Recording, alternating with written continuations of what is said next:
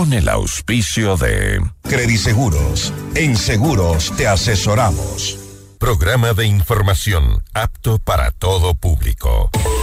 FM Mundo y Notimundo presenta Decisiones. Hoy con la conducción de Francisco Rocha. Un diálogo frontal para entender los acontecimientos coyunturales del Ecuador y el mundo de una manera directa y a fondo. Dirección informativa, María Fernanda Zavala. Dirección general, Cristian del Alcázar Ponce. Retransmiten en Cuenca, Antena 1. En Guayaquil, Radio Centro, 101.3 FM. Decisiones. Este programa es transmitido en la app de OnePlus, oneplus.tv, canal 14 de Extreme, canal 14 de CNT y canal 14 y 514 de Claro TV.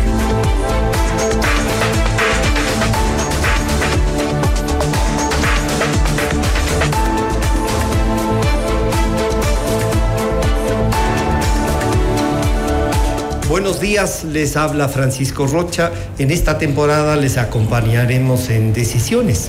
Jorge no estará esta temporada, así es que es un honor para mí conversar. Y de inmediato vamos a presentar a nuestros invitados. Está ya la licenciada Janine Cruz, presidenta del Consejo de Comunicación, pero además ex legisladora, ex concejal de Loja, periodista, periodista, el señor general Luis Hernández, ex ministro de Defensa, héroe del CENEPA, a quien le damos la, les damos la bienvenida. Y también estará con nosotros el doctor Rafael Ollarte, profesor universitario y abogado constitucionalista, a quienes eh, recurrimos permanentemente.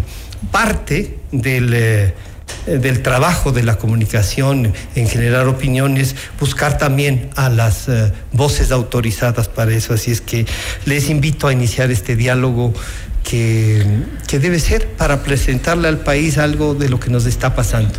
¿Qué hacemos los ecuatorianos con un estado de excepción? ¿Cómo debemos reaccionar? Eh, Janine, bienvenida, buenos días. Eh, ¿Qué significa el estado de excepción? Eh, muy buenos días, Francisco. Eh, que es eh, gusto saludarle también al general Luis y al doctor Rafael Ollarte. Bueno, eh, primero uno tiene que iniciar rechazando y tratando de identificar que hoy tenemos un nuevo enemigo que es el crimen organizado. Frente a esto, pues el estado de excepción es justamente esa potestad que tiene eh, las Fuerzas Armadas para poder obviamente intervenir como la eh, Policía Nacional frente a un eh, escenario caótico de conmoción obviamente nacional. Frente a esto pues estamos llamados a hacer un análisis profundo frente a los nuevos retos. El nuevo orden mundial obliga a identificar que este crimen organizado le está tratando de disputar el poder justamente al Estado. Y para esto tenemos que hacer eh, eh, un análisis desde cada una de las instituciones del Estado, cuál es el compromiso, cuál es el rol de la Fiscalía, cuál es el rol, obviamente, por parte del Ejecutivo frente a poder dar todas las herramientas necesarias para poder combatir y poder retornar a la paz. Eh, señor general Hernández, el país un poco como que aplaude, ¿no? Que las Fuerzas Armadas entren. Pero estaba recordando que siendo ministro de Defensa, usted fue capaz de cuestionar lo que estaba pasando dentro de las Fuerzas Armadas. Ese cuestionamiento y ese rol como ministro, ya además de su experiencia, eh, no generaba ya la idea de un Estado fallido, de la necesidad de reencaminarnos para encontrarnos en lo que estamos ahora. Bienvenido, buenos días. Muy buenos días, estimado Pancho, un gusto estar aquí. Eh, Janina, con, con, Rafael, es un placer. Al inicio del año, bueno, todavía ya no, está, ya no estamos tan inicio, pero es un gusto. Eh, indudablemente cuando em, yo empecé como ministro, em, vi que había que hacer cambios en Fuerzas Armadas y todavía hay que hacer cambios en Fuerzas Armadas. No solamente en Fuerzas Armadas, yo diría, en todas las instituciones, corregir algunas cosas que hay que corregir. Las Fuerzas Armadas de una institución fuerte tiene una buena organización pero obviamente había, había problemas. Y, y, lo vi al inicio de mi gestión cuando hubo esa voladura de ese radar, no sé si recuerdan, lo cual era un punto casi culminante para definir que realmente había problemas ahí. A tal punto que eh, los órganos normalmente que trabajan en estos, en estos temas cuando hay estos son órganos internos, entonces las respectivas inspectorías Entonces eh, yo dije, no, no vamos a hacerlo de esa manera. Haga la inspectoría su trabajo, porque eso manda los reglamentos, pero yo voy a designar una comisión independiente. Y designé una, designé una comisión independiente, por primera vez creo, yo no conozco que haya en esos casos ha habido una comisión independiente, no, yo no conozco. Hice un acuerdo ministerial, designé a personal de la Marina y del Ejército para que hagan justamente esta... Un seguimiento al Este procedimiento, ¿no es cierto? Esta comisión independiente. Y después de unas semanas dieron el resultado, había tremendas fallas en la seguridad. Y de ahí ya se abrieron los procesos. Por primera vez, inclusive habían sindicados como 10, 20 personas oficiales, desde el comandante que estaba ahí, porque tienen que responder y si no son realmente responsables no pasa nada, el proceso está abierto y entonces eh, luego obviamente más eh, era necesario hacer otro tipo de cambios pero ya se venía a ver esto, por supuesto, porque ya hubo el problema de las cárceles. En el tiempo que yo estuve de ministro, las Fuerzas Armadas estuvieron especialmente en Guayaquil todo el tiempo en la... Estaban movilizadas. sí, en la penitenciaría. Yo particularmente me acuerdo haber visitado las instalaciones de esa, visitado nomás, no era parte de la, y el famoso túnel, ¿no? Entonces ya se encaminaba, por supuesto, a este... Y yo creo que se demoró un poco, el, en este caso, este. el, gobierno de esa época en acelerar ciertos procesos. Doctor Royarte, bienvenido, eh, profesor universitario, eh, pero además constitucionalista al que acudimos permanentemente, tanto como a Janine como a Luis Hernández les, les hemos agradecido ya. Eh, el estado de excepción porque a veces estamos aplaudiendo. El general Hernández nos dice, hicimos ya esto, teníamos conciencia de lo que estaba pasando. Janine nos recuerda que aquí hay un conflicto adicional que es de decisiones. Eh, el estado de excepción debe... Eh, que alegrarnos como ciudadanos, debe apenarnos como a muchos nos pasa, porque a mí no me agrada mucho los militares en las calles, una democracia un poco Armada. armada, sí. Como decían antes, sentada sobre las bayonetas, pero por incapacidad del sector político. Y entonces la gente está aplaudiendo determinadas cosas que yo creo que son principios que debemos defenderlo. Bienvenido, Rafael, buenos días. Buenos días, don Francisco, un placer estar con usted, con doña Yanine, con don Luis, con todos los amigos de FM Mundo. Bueno, los estados de excepción existen porque las constituciones no pueden prever que todo va a estar bien. Las constituciones de modo general regulan la normalidad institucional de un Estado. Pero como en la vida, en la vida de las naciones, como en la vida de las personas, hay circunstancias extraordinarias que alteran esa normalidad. Nos pasa también a los individuos, nos pasa a las familias. Y en ese momento uno ya no puede seguir obrando como obraría en un día normal, sino que tiene que alterar las cosas asumir facultades extraordinarias, restringirse en unas cuestiones. Nos pasa en las casas, nos pasa en las naciones. Ahora, no se debe entonces confundir lo extraordinario con lo estructural. Ni normalizar. Efectivamente. Una cosa es que en tu casa eh, te caigas de las gradas y te tengas que ir a un hospital, lo cual originará un gasto que en principio debía estar destinado a otra cosa, pero tienes que restablecer tu salud. Y otra cosa es ser un tipo absolutamente sobreendeudado y pensar que eso es una circunstancia emergente. Trae problemas, pero la solución no está en lo emergente, sino en cambiar las estructuras. Lo mismo pasa en las naciones. Nosotros tenemos en Ecuador un problema delincuencial como lo tienen muchas naciones. Así era, así era. ¿Cómo se enfrenta la delincuencia normalmente? A través de la policía nacional, para eso existe, para asegurar la seguridad ciudadana y el orden público, dice nuestra constitución. Pero hay unas circunstancias que son extraordinarias en las cuales la policía se ve desbordada, porque son los casos que nosotros conocemos como grave conmoción interna. Entonces usted tiene unos desórdenes públicos, la policía no se da abasto, entonces se declara el estado de excepción para acudir a, a los institutos armados que tienen una misión distinta que es resguardar soberanía, integridad territorial e independencia política del Estado ecuatoriano. Entonces, cuando ocurre una grave conmoción interna, usted utiliza a las Fuerzas Armadas como fuerza de apoyo de la Policía Nacional. Pero hay otras circunstancias que son también gravosas y que alteran el, el, normal desarrollo de una nación, que te obligan también a declarar un estado de excepción, que son, por ejemplo, las guerras. se produce una situación de guerra y ahí ya no son operaciones policiales, son operaciones militares. Generalmente nosotros esto, esto lo tomamos como la guerra internacional, pero, guerra con el Perú en 1995. Entonces, ¿Qué pasó en el 95? Naturalmente las operaciones eran operaciones militares, pero la Policía Nacional fue fuerza auxiliar de Fuerzas Armadas. Y por eso las llevaron a Huaquillas, a Nemillas. Exacto. Esas si otras condiciones. Si se producía un tema de ingreso de fuerzas extranjeras, la Policía Nacional no es que iba a resguardar la seguridad ciudadana, el orden público, sino a auxiliar a las Fuerzas Armadas en materia de defensa de la integridad y el control del interior del país también. Ahora, también pasa que en las naciones muchas veces utilizamos placebos.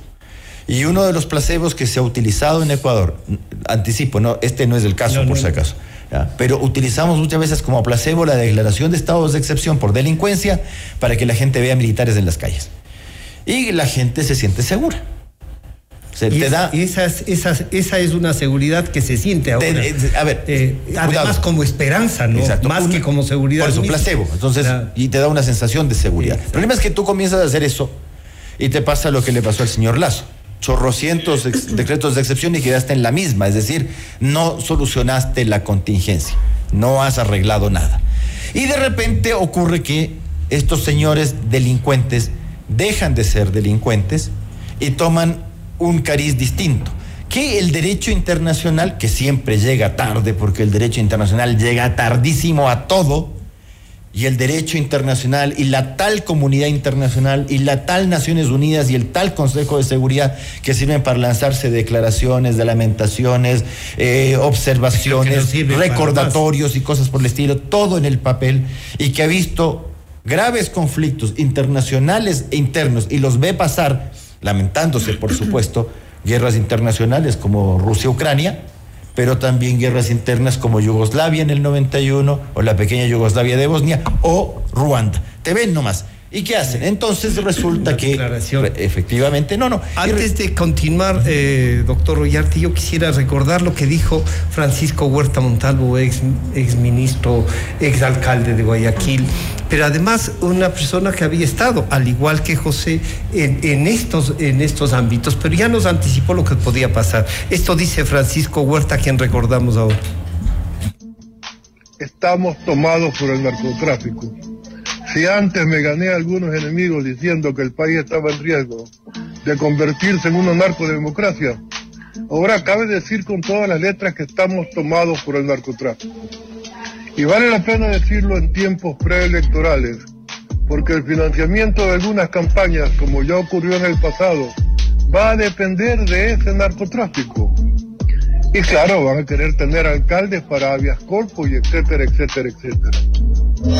Y bueno, él recordaba los habeas corpus y, ya nos anticipó. Janine, este anticipo, más la descripción que hace de la constitución, de, lo que es jurídicamente posible. Los ecuatorianos, a más de sentirnos garantizados, tenemos que conservar el Estado de Derecho y la democracia. ¿Cómo la trabajamos?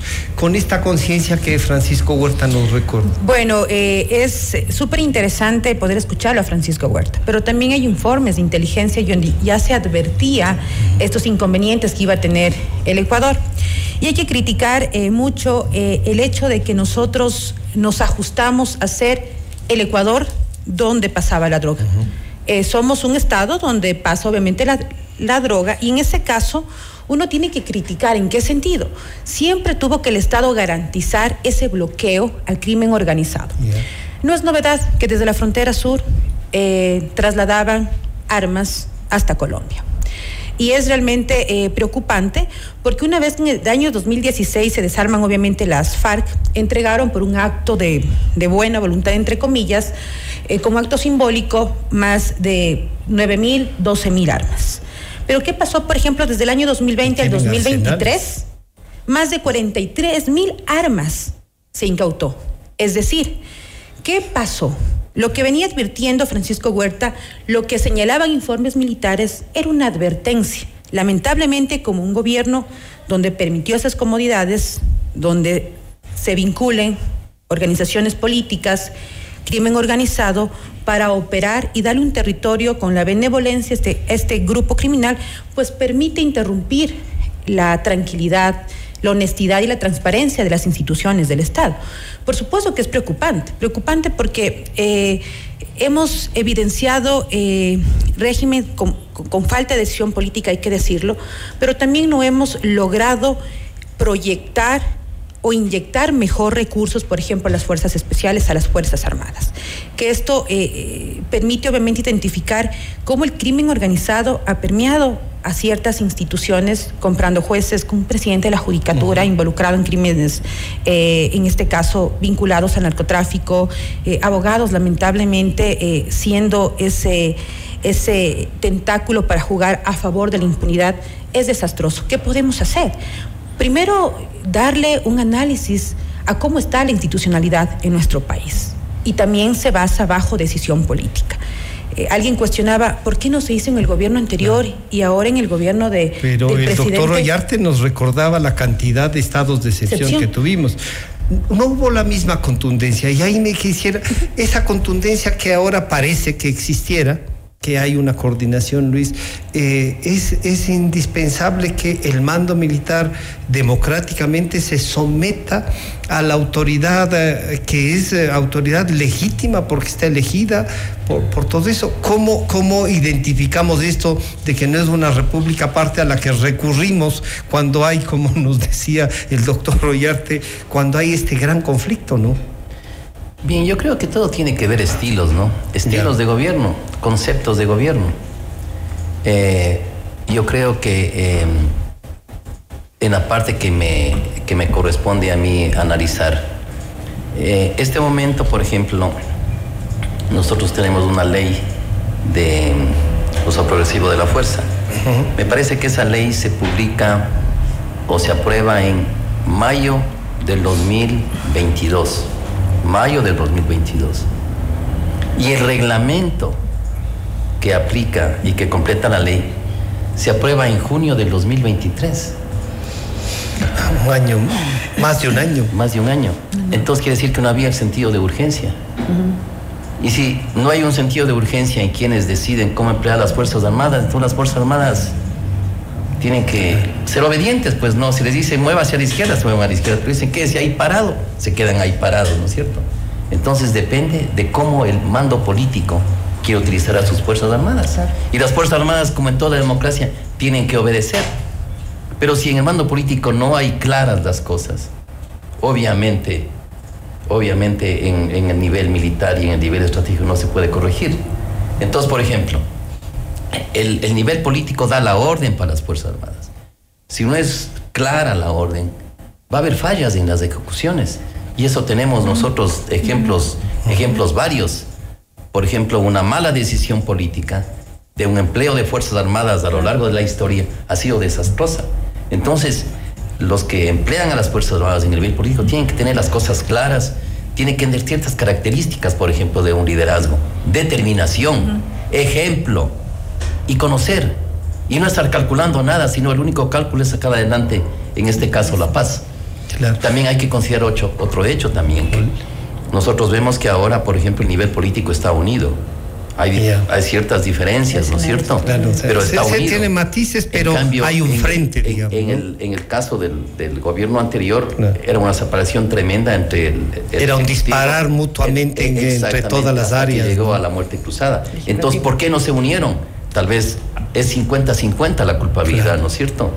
y a veces más si es que hay una mayoría que dispara. Exactamente, pero si es que se le pone el, al Ejecutivo unas condiciones en que no le queda alternativa sino apoyar al Ejecutivo, como lo que sucede ahora. Entonces es el arte de gobernar. Todo eso es el arte de gobernar. Entonces, ahora nosotros estamos viendo que se están tomando las acciones adecuadas y, y por supuesto hay que apoyar esta falta de definiciones entonces a veces, pero también pasa por cómo se llega. O sea, tenemos, si es que vemos la primera vuelta, doctor Ollarte, tenemos presidentes del 20-25% que en la segunda se definen y consolidan, digamos, el Pero tenemos así autoridades en el país que representan menos del 20% y son alcaldes, son prefectos.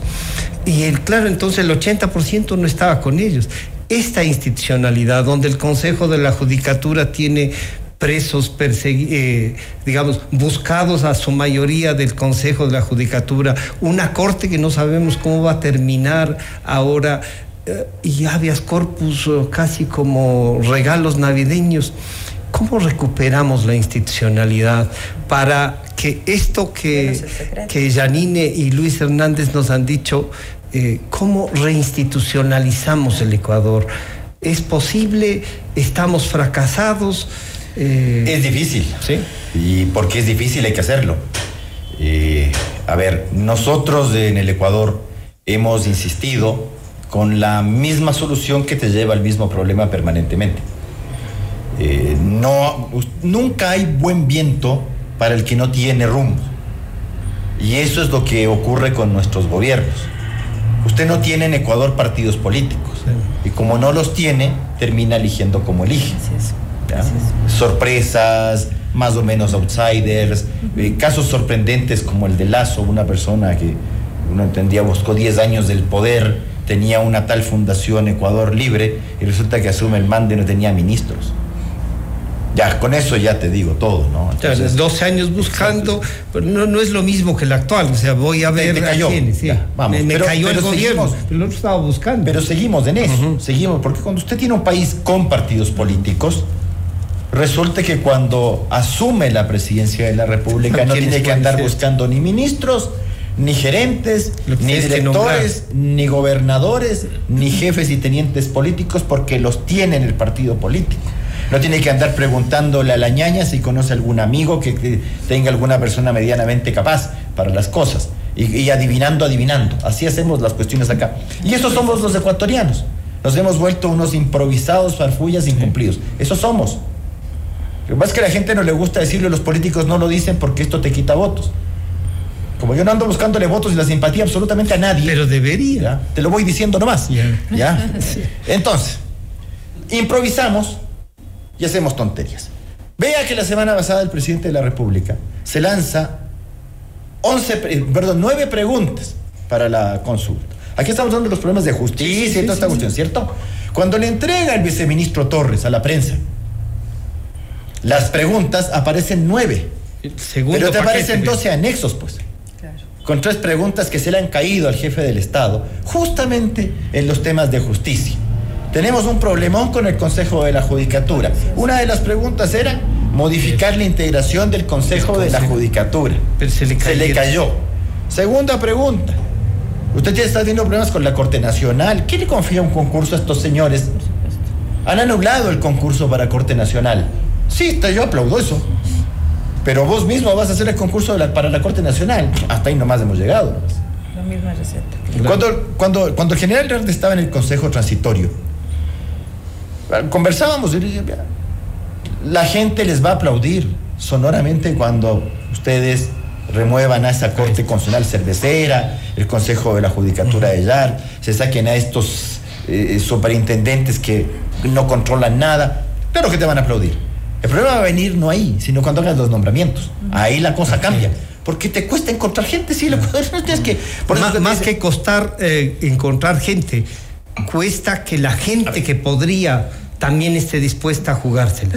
Y es verdad, corren riesgo de que les disparen, sí. Pero, pero, ahí vamos al otro y ahí vamos a ver al tema del disparo y voy a meter al tema de Fuerzas Armadas. Sí, También se le cayó la pregunta de la fiscalía y la autonomía de la fiscalía.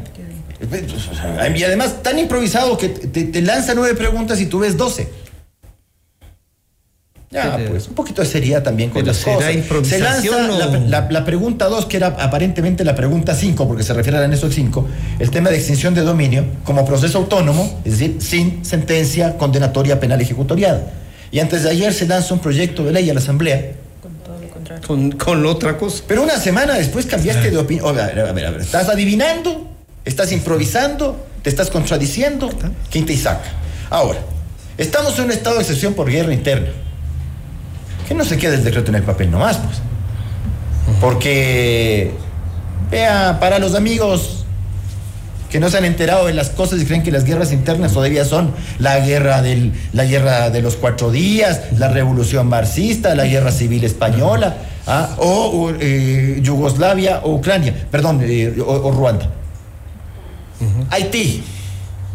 En Haití, los grupos delincuenciales dejaron de ser grupos de delincuenciales, dejaron de ser, y lo voy a decir así, mera delincuencia organizada que se dedicaba a traficar drogas, armas, se volvieron grupos, porque a veces te dicen, y te lo preguntan así, te dicen, pero es que estos grupos delincuenciales no quieren tomarse el poder.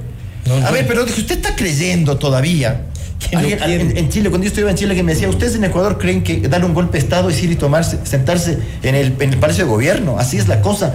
Así ha sido, pues aquí. Te vas y te tomas y te sientas en carne. Ese es el golpe de Estado. Ya. Ese era el golpe de Estado tradicional. Ellos, el golpe de Estado era otra cosa en el cual tenías que ir a sacarte la cresta. Ya. Era una cuestión distinta.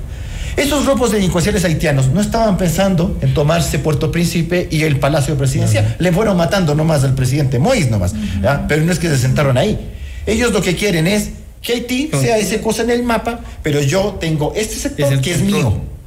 Yo controlo las cosas. Entonces, el poder haitiano no existe. Haití no tiene o sea, no hay un territorial. Estado. Exacto. No hay un Estado, hay un Estado que está Eso es una brutal guerra interna y los tipos están ahí tirados pidiendo ayuda internacional A todos. Eh, que no le dan. No queremos que nos pase. Eh, sí, eso mismo. Eh, Entonces, queremos ir allá. dícteme nomás el estado de excepción y, y, y déjeme las cosas a medias y, luego le dejo ahí tiradas a las Fuerzas Armadas. Ojalá que eso no pase. Vamos a retomar no solo lo de las preguntas, sino cómo debemos actuar los ciudadanos frente a eso. Vamos a un corte y enseguida volvemos.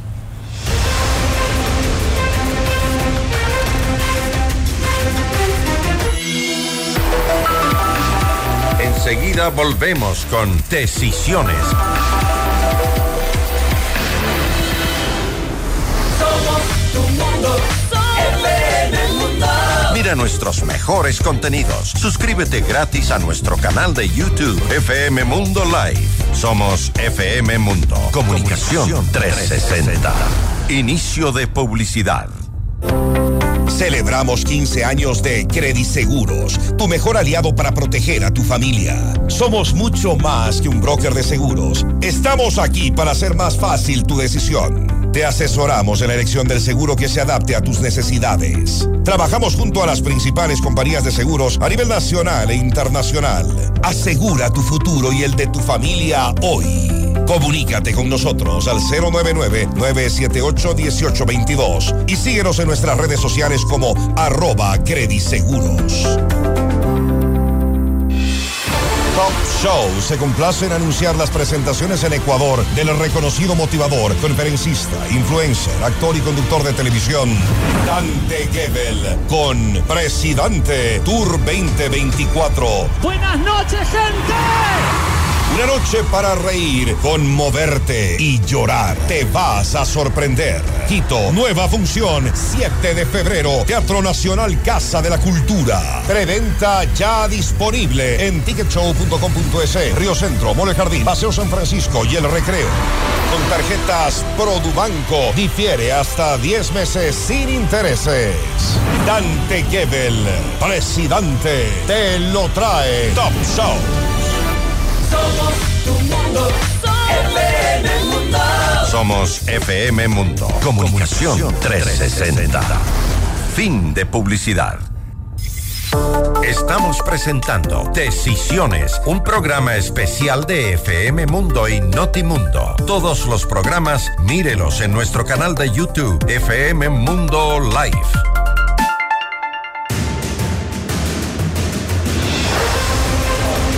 Regresamos con decisiones y estamos conversando con el general Luis Hernández, con la licenciada Janine Cruz y con el doctor Rafael Ollarte. Y comencemos, eh, general Hernández, con, con esta visión ya. Tenemos uno de lo que puede llegar a pasar a un Estado, el rol que pueden llegar a jugar las Fuerzas Armadas, pero también el del ciudadano. Usted ya además de ser general en servicio pasivo, es un ciudadano, ¿cómo siente que debemos hacer? Porque además las noticias, y ahí iremos con Janine, la información y esta guerra también interna de desinformación que tenemos, eh, por suerte nos ayuda a consolidar a los medios, entre comillas que dicen tradicionales. Pero ¿cómo actuamos con la ciudadanía en este estado de excepción y en las condiciones que ustedes mismos nos han comentado, Luis? Bueno, yo creo que ya se acerca mi vida a más tiempo de civil que con uniforme. bueno, lo que ha dicho, yo quisiera retomar el tema que ha dicho el Rafael, el doctor Oyerte, y que es revelador, y que yo creo que de alguna manera tenemos que ir concluyendo ciertos temas para ver los posibles escenarios y ver qué es lo que tenemos que hacer, ¿no es cierto? Eh, como haciendo, poniendo en el contexto de Haití, en Haití no quieren el poder, quieren que les dejen hacer lo que, lo que a ellos les conviene. Que no, haya poder. Exactamente, que no haya poder. Entonces aquí, obviamente, ¿qué es lo que quieren? Que les dejen las cárceles, que sean sus cuarteles generales. Sus, oficinas y sus, cuarteles generales, ¿sí? Que tengan sus rutas expeditas para el tema del narcotráfico que cuando sean apresados haya impunidad, que no hagan nada las, los jueces, ¿no? Entonces es una especie como de, de guerra de guerrillas por abajo, cuando la violencia conviene, hay violencia, pero si todo está tranquilo, todo el mundo lleva una parte del pastel, estamos bien, pero el Estado se va destruyendo. O sea, es un pastel sostenido, sostenido, es un pantano realmente. El Estado es un pantano. Entonces, cuando es un pantano, inclusive hay una estrategia que se llama cómo, cómo secar el pantano. Entonces, ¿usted cómo seca el pantano? Usted no va y se mete al pantano con un balde a sacar el agua, pues. Usted quita todas las fuentes de agua que van al pantano. ¿Y cuáles son esas fuentes de agua que van al pantano? El río Grande es el estamento político. Si no hacemos una buena reforma político, política en la que haya buenos partidos políticos, en que haya realmente una estructura. Realmente pensamiento. Entonces hay, hay, pocas. Por ahí se va la mayor cantidad de agua al pantano. Y luego tenemos los otros pequeños tributarios de este pantano, la función judicial, las Fuerzas Armadas cuando hay, no se trabaja bien, la policía como estamos viendo que hay problemas, la misma sociedad, hasta los medios de comunicación entran ahí, las redes sociales. Entonces hay que ver todo eso dentro de un, dentro de un contexto global. Entonces yo creo que concluyendo, el Estado no puede permitir que esos grupos hagan un statu quo de lo que ha pasado o que haya una convivencia. Es por eso que necesitamos que quienes gobiernen no tengan ningún, ningún compromiso, ni ningún miedo, ni por su pasado, ni por su presente, ni por lo que hacen con estos grupos delincuenciales que realmente están amenazando al Estado. Eh, Janine, entonces, dicho esto, y yo decía los medios de comunicación, no solo por periodista, por política también, sino por además ahora estar en el Consejo de Comunicación. Janine, ¿cómo enfrentamos esto que la gente a veces piensa que las redes sociales son medios de comunicación? y no identifican entre medios de comunicación y las redes sociales en donde cualquiera es eh, lo que antes decíamos los panfletarios, ¿no? No tienen rostro, no tienen cara, pero además tienen grupos para atacar la democracia y llevarnos al pantano o a esa desinstitucionalización que nos ha dicho Rafael. Bueno, no hay una definición clara de un medio digital, ni en la Constitución, ni en la Ley Orgánica de Comunicación, ni en el reglamento. Frente a esto, son plataformas digitales donde se eh, evidencia una fluidez de comunicación. Sin embargo, sí es importante hacer eh, un mea culpa desde los eh, profesionales de la comunicación para volver a darle sentido a esa profesión, desde no tener espacios donde le das cabida, obviamente, a los mensajes del crimen organizado, pero también es importante identificar que el ejercicio que realiza, obviamente, el trabajo periodístico es a favor de la verdad eh, tratando obviamente de ser un sostén para la democracia. De ninguna manera se puede justificar eh, medios eh, cercanos obviamente a estas bandas criminales. Y también es importante recordar justamente las, los chats que hace poco se acaba de revelar mediante obviamente la investigación por parte de la Fiscalía General del Estado, donde tenía una hoja de ruta clarísima cierto sector de estas mafias para silenciar a periodistas. Desde Sara Ortiz, eh, es evidente lo que pasó en su momento con uno de los grandes capos como es Norero, vínculo pues con Jordán, donde trataron de silenciar a medios de comunicación. No fue tan público en su momento, pero hay claras evidencias que eh, se interpuso juicios a diarios como El Expreso, El Universo, y claro, no hay que dejar de lado la crítica eh, que en su momento uno de estos personajes en el aeropuerto, el ex candidato a la presidencia, fue una amenaza directa a él, inclusive a Cristian Zurita. Entonces, podemos ver cómo quieren captar, quieren amenazar y ahí es donde los medios de comunicación tienen que ser ese sostén importante para que la sociedad sea ese sostén y salir adelante. Entonces, el rol de los periodistas es fundamental, pero también la responsabilidad por parte del Estado. Yo les voy a compartir una experiencia que hace poco eh, se vivió con una periodista de un eh, cierto medio de comunicación. En el momento de, querer eh, llegar a una investigación en una de las cárceles, el funcionario X le pide que indique su cédula para ver si es verdad que es esta persona y si es periodista. Y claro, la comunicadora eh, presenta su documento, le toma una fotografía y en cuestión de minutos le llaman desde México un cierto cartel. Entonces, ¿cómo podemos identificar el riesgo? El riesgo en el que está el trabajador de la comunicación. Sí, que ahí está la policía, y por supuesto, las instituciones también al servicio de ellos. Sí, y, y ahí podemos identificar la debilidad que tenemos en el momento de realizar, obviamente, nuestro trabajo periodístico, porque no hay garantías. Ahora, lo que acaba de acontecer el 9 de enero en TC demuestra justamente que ellos quieren dar un mensaje de terror al país. Afortunadamente hay que reconocer la acción inmediata y contundente por parte de la, de la Policía Nacional, pero esto ya fue advertido. El 9 de enero en las horas de la mañana eh, hablábamos con, con, la gerente de medios públicos, donde en ese momento eh, evidenciamos que habían ciertas alertas. Afortunadamente, Francisco, logramos eh, enviar un comunicado a la policía y a las fuerzas obviamente armadas para que den el acompañamiento. Por eso es que de manera efectiva se logró activar. Entonces el Estado tiene que ser ese Estado que responda, que, actúe de manera eh, rápida y que deje un mensaje también a estos grupos criminales que el Estado se haga sentir que me, que me parece que es importante, sin dejar de lado obviamente el acompañamiento y a ese trabajo eh, responsable que tenemos los comunicadores. Y esta parte de la institucionalidad, antes de pedirle al doctor Ollarte, yo quisiera que escuchemos al ex vice, la al ex vicepresidente de Colombia, quien desde allá, es lo que nos había dicho Francisco Huerta aquí, pero el ex vicepresidente eh, Francisco Santos nos recordaba también y nos decía, lo que va a venir al Ecuador tienen que estar preparados, ¿no? Es que el problema es que eh, la FARC estaba ya bajo autorización de Correa. Correa sabía que la FARC estaba ya. Y si nosotros le decíamos a Correa que íbamos a bombardearlo, pues Correa les avisaba antes. Entonces no existía esa posibilidad.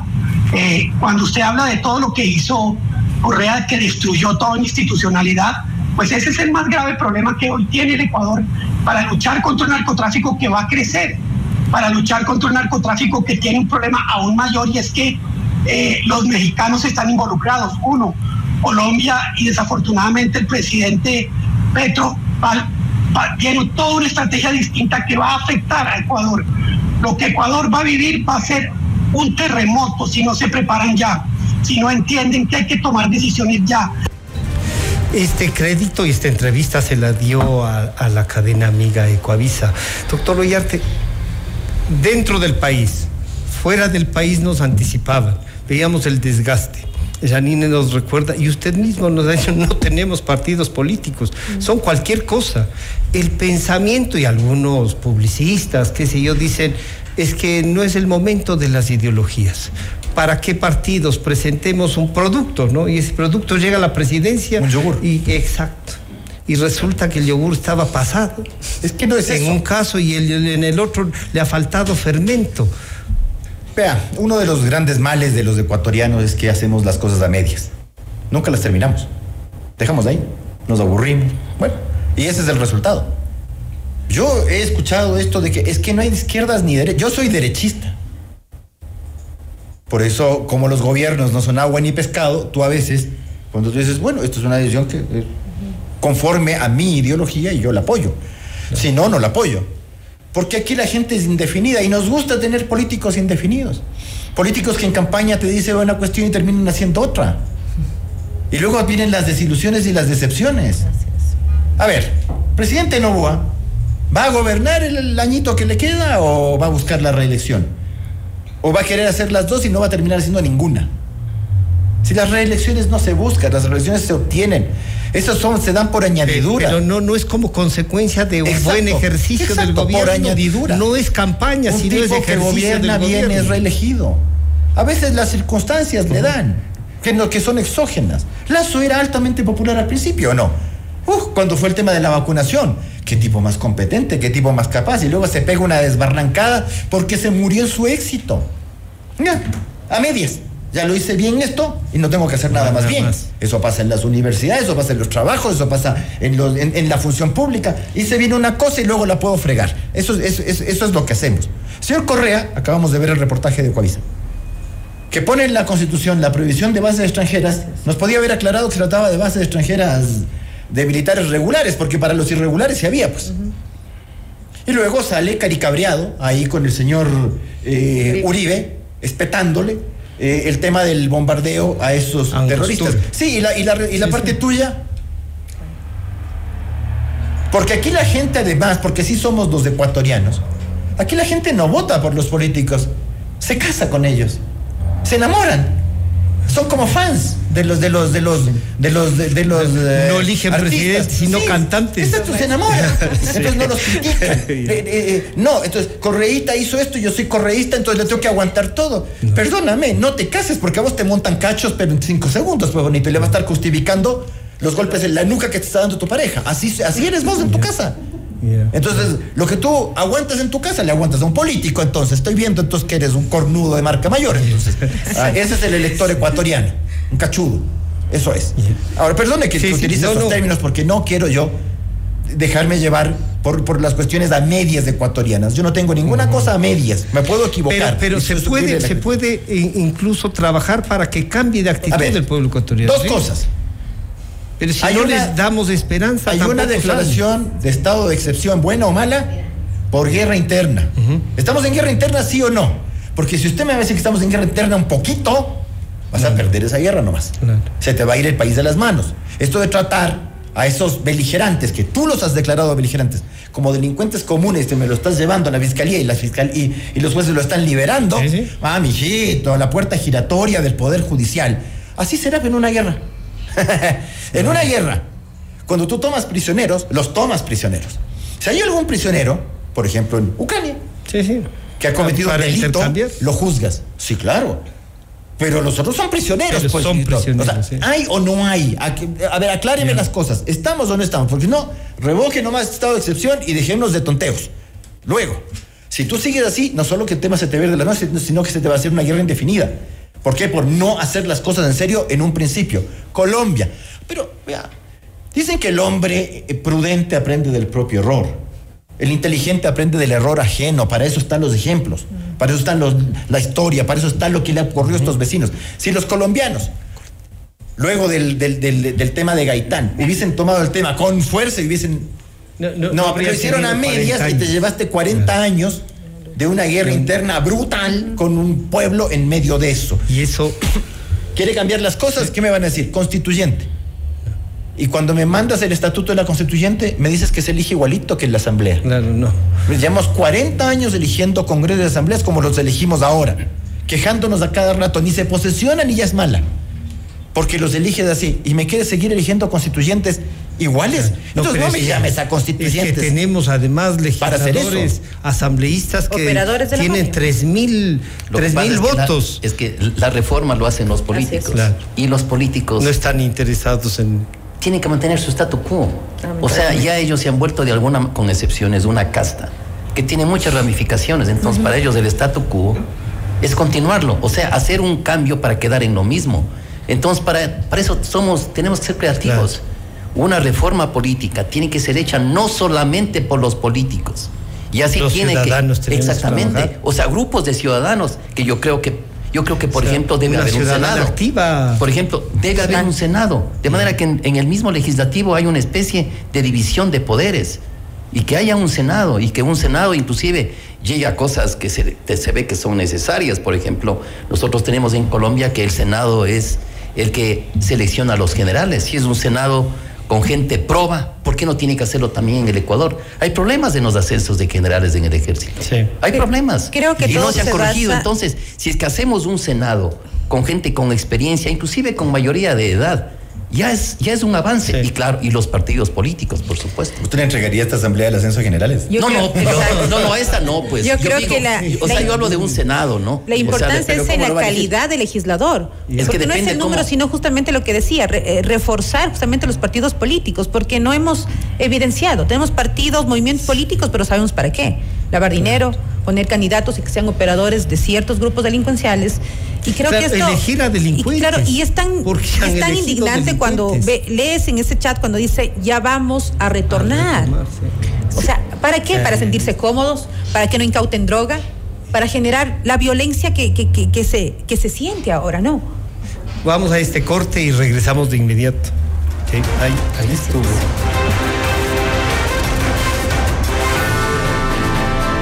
En un momento regresamos con más de Decisiones.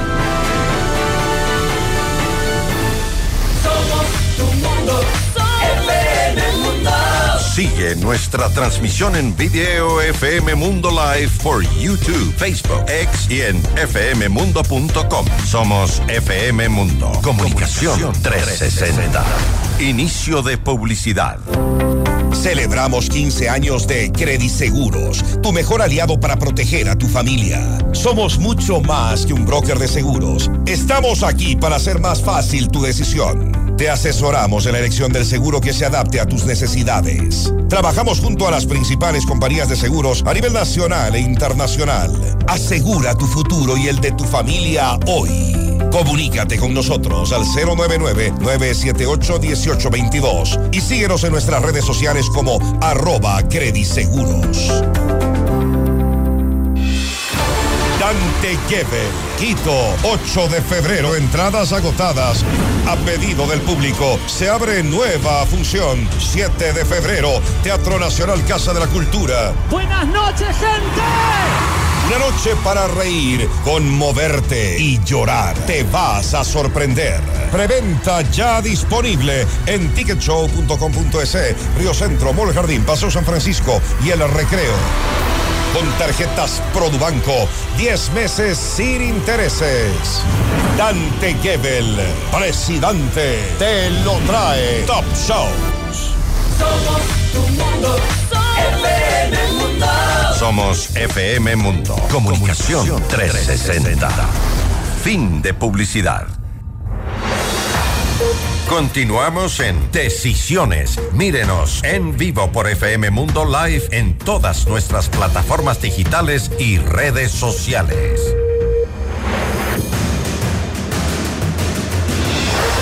Estábamos aquí ya, estamos aumentando el debate en, en el este, pero claro, el Senado, la forma institucional que querramos definirla, pasa por tener eh, grupos políticos organizados, pasa por tener pensamiento, que le propongo yo al país para que me escoja, pero, o sea, en base a ideas, es- Sí, pero eso hay que hacer. Lo que pasa es que, como dice Rafael, el doctor Ollarte, nos quedamos a medias.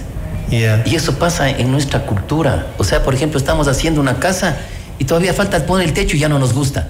Pero alguien dice, bueno, espera que se ponga el techo y después que se ponga el techo, decide si te gusta o no te gusta. El Y- problema, Janine, es que ese vida. techo puede ser de cristal en un momento dado porque nos invita a ver algo y no nos proponen una cosa, Janine. ¿Cu- ¿Cuál debe ser esta propuesta política? Y si es que somos capaces de conseguir gente que se integre a esta propuesta política, o sea, cómo nos organizamos los que sí estamos pensando en el país. Bueno, Francisco, hay que hacer un mea culpa de esto.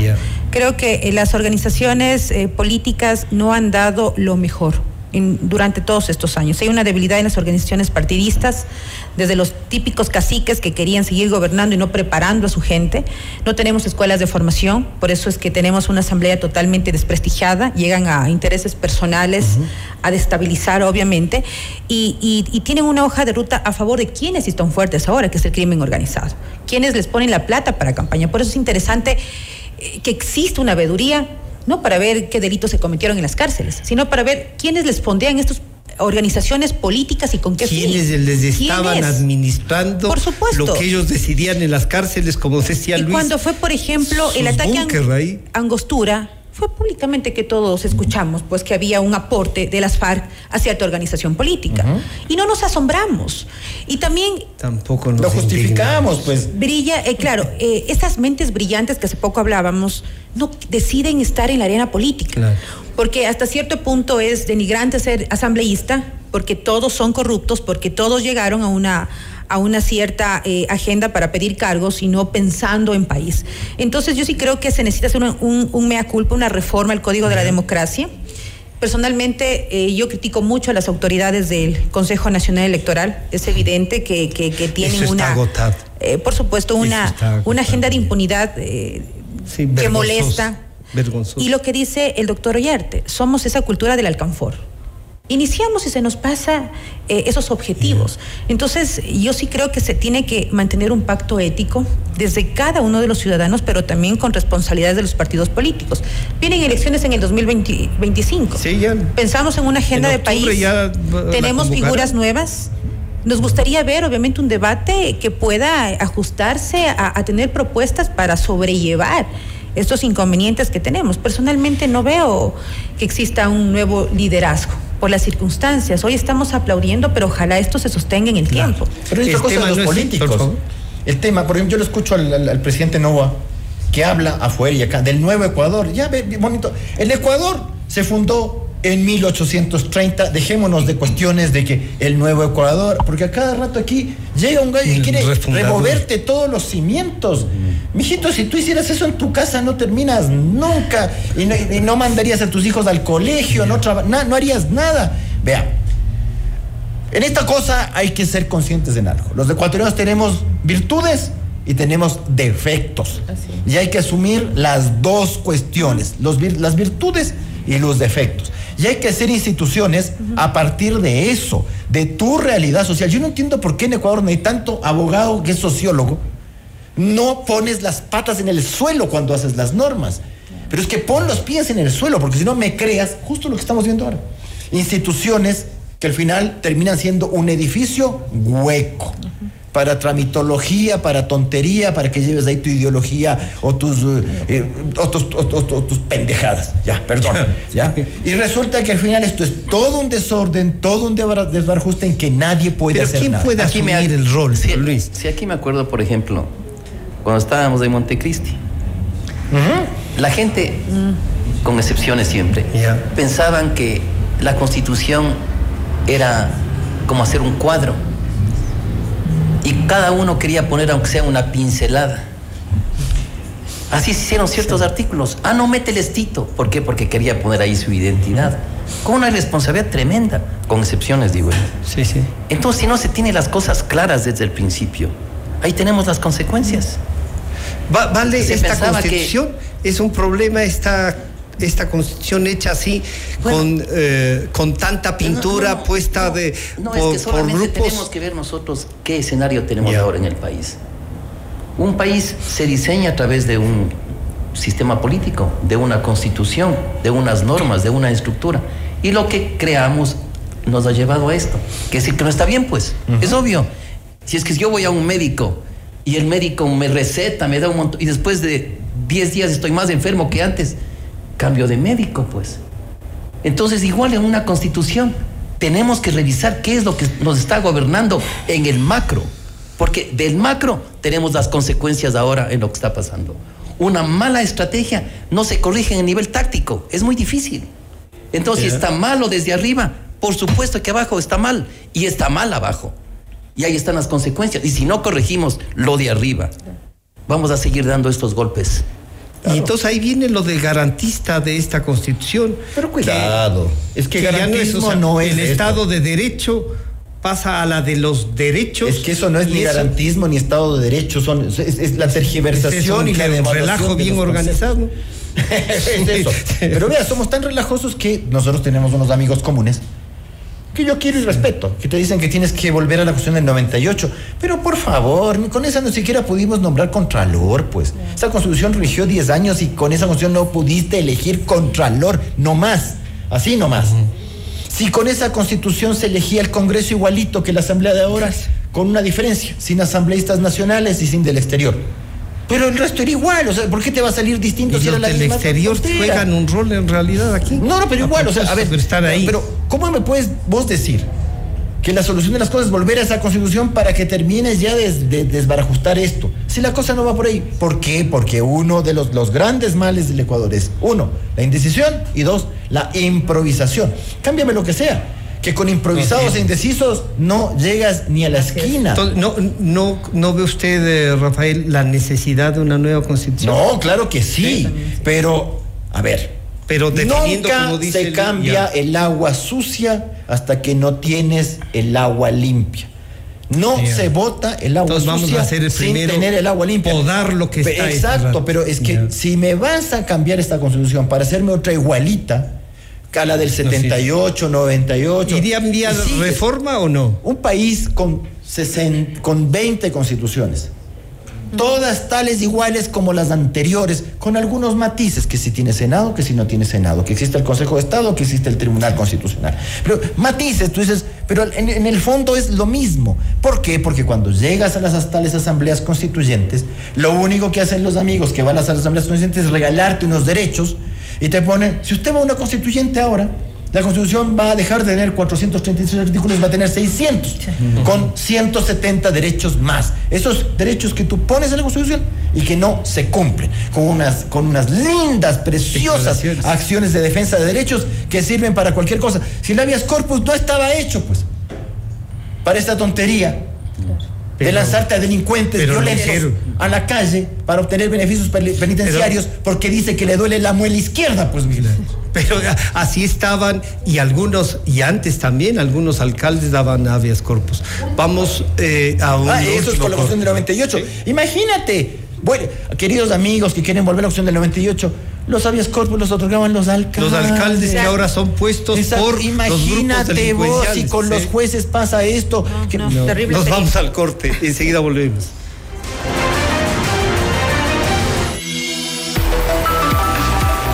Enseguida volvemos con Decisiones.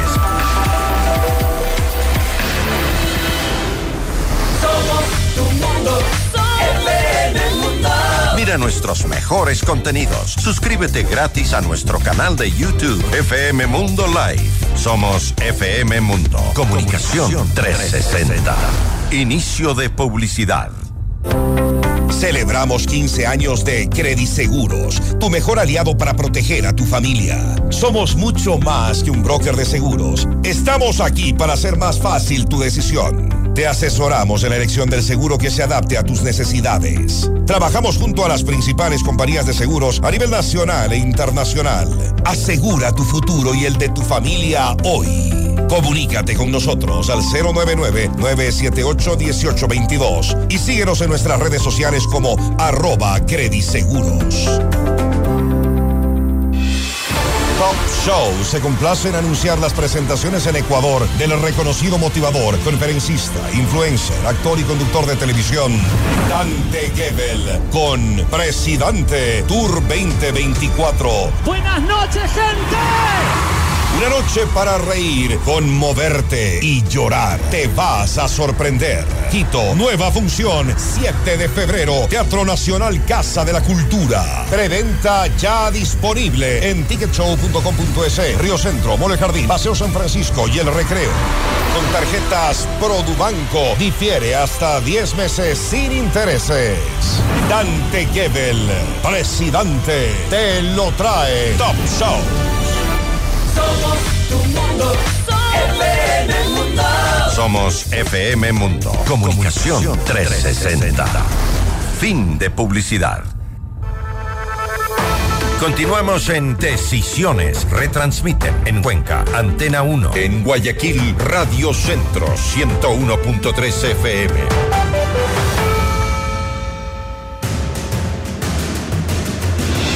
Estamos de regreso y les queremos plantear una reflexión de esto que hemos conversado, tanto en los micrófonos cuanto fuera de los micrófonos. Señor General Hernández, una reflexión en estos momentos difíciles.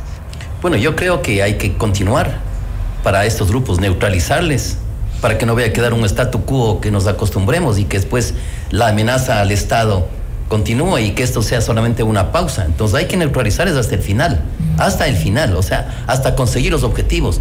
Y también al mismo tiempo nosotros tenemos que como país seguir avanzando, seguridad y desarrollo.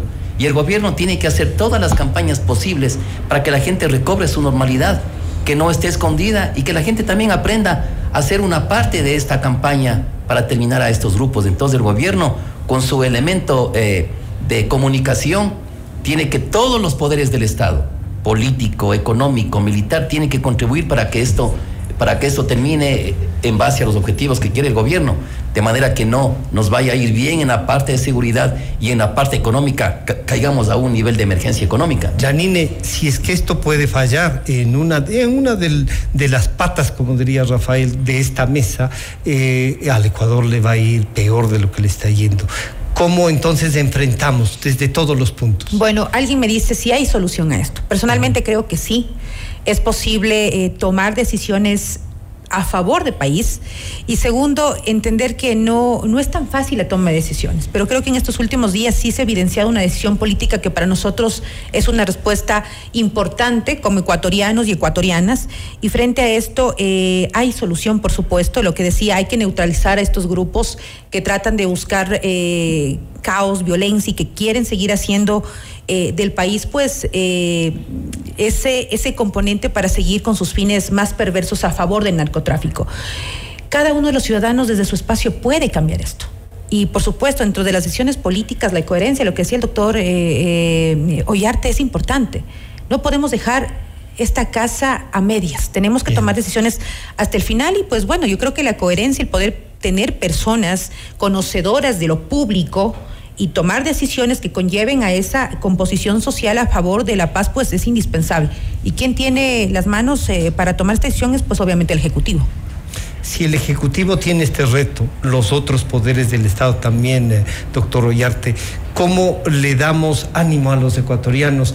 Y le invitamos a cambiar lo que usted ha dicho, oiga, dejemos de ser esto y planteémonos algo. Compatriota, ¿está usted dispuesto a ir a Haití a morir por los haitianos? Bueno, ellos tampoco por nosotros, ni nadie más. La defensa nacional nos corresponde a nosotros. Somos nosotros los que tenemos que respaldar y proteger a nuestras Fuerzas Armadas y a los institutos policiales. Somos nosotros los que tenemos que tener conciencia de que si perdemos la nación, nos perdemos nosotros mismos. No nos convirtamos en lo que no queremos ser. No hagamos las cosas a medias, que hagamos que esta guerra interna contra la delincuencia se disipe por la inacción y la indecisión y que finalmente termines perdiendo tu nación que quedará pintada en el mapa con banderita, dibujito en el mapa, sin poder y usted sometido a unos delincuentes. Es el pensamiento de Luis Hernández, Janine Cruz y Rafael Ollarte. Queremos recordarles eh, lo lo más fuerte, digamos así, que nos han dicho esta mañana. Decisiones con los protagonistas. Hoy tenemos un nuevo enemigo que es el crimen organizado. Frente a esto, pues el estado de excepción es justamente esa potestad que tiene eh, las Fuerzas Armadas para poder obviamente intervenir como la eh, Policía Nacional frente a un eh, escenario caótico de conmoción obviamente nacional. No, nunca hay buen viento para el que no tiene rumbo. Y eso es lo que ocurre con nuestros gobiernos. Usted no tiene en Ecuador partidos políticos. Y como no los tiene, termina eligiendo como elige. Sorpresas, más o menos outsiders, eh, casos sorprendentes como el de Lazo, una persona que uno entendía buscó 10 años del poder, tenía una tal fundación Ecuador Libre y resulta que asume el mando y no tenía ministros. Presidente Novoa, ¿va a gobernar el, añito que le queda o va a buscar la reelección? ¿O va a querer hacer las dos y no va a terminar haciendo ninguna? Si las reelecciones no se buscan, las reelecciones se obtienen. Esos son, se dan por añadidura. Y si no hay un sentido de urgencia en quienes deciden cómo emplear las Fuerzas Armadas, entonces las Fuerzas Armadas tienen que ser obedientes. Entonces depende de cómo el mando político quiere utilizar a sus Fuerzas Armadas. Y las Fuerzas Armadas, como en toda democracia, tienen que obedecer.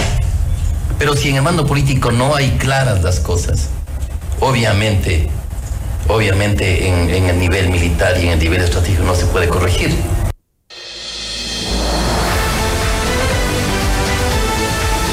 Decisiones. Decisiones, y les decíamos, claro, los invitados nos han planteado retos, y esos retos tienen que verse reflejado en el comportamiento de la ciudadanía, pero también llamar a las autoridades, a todos, a los poderes del Estado. Aquí tenemos cinco, dos más de los que deberíamos.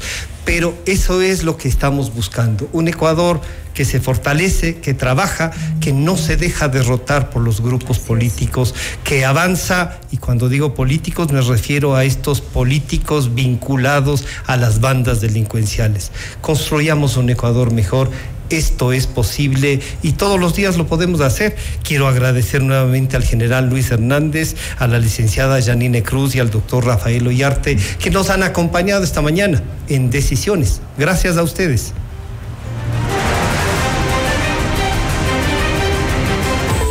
FM Mundo y Notimundo presentaron. Decisiones. Hoy con la conducción de Francisco Rocha. Un diálogo frontal para entender los acontecimientos coyunturales del Ecuador y el mundo de una manera directa y a fondo. Ingeniería de sonido Andrés Castro. Dirección gráfica Laili Quinteros. Redacción José Martín Muñoz. Daniel Ocaña. Esteban Cislema. Redes sociales Nicole Moncayo. Producción Mauro Olivo. Emisión FM Mundo Live Javier Merino. Dirección informativa María Fernanda Zavala. Dirección general Cristian del Alcázar Ponce. Con el auspicio de Crediseguros. En seguros te asesoramos.